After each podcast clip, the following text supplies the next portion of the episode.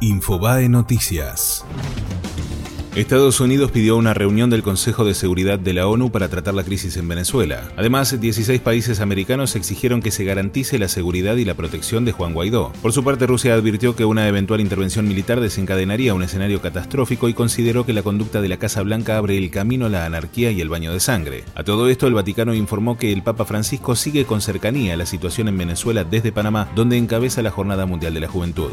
La policía dio por terminada la búsqueda del avión que trasladaba a Sala. La fuerzas encargadas de la investigación decidieron ponerle punto final al rastrillaje luego de cuatro días sin pistas porque aseguran que las posibilidades de supervivencia son extremadamente remotas.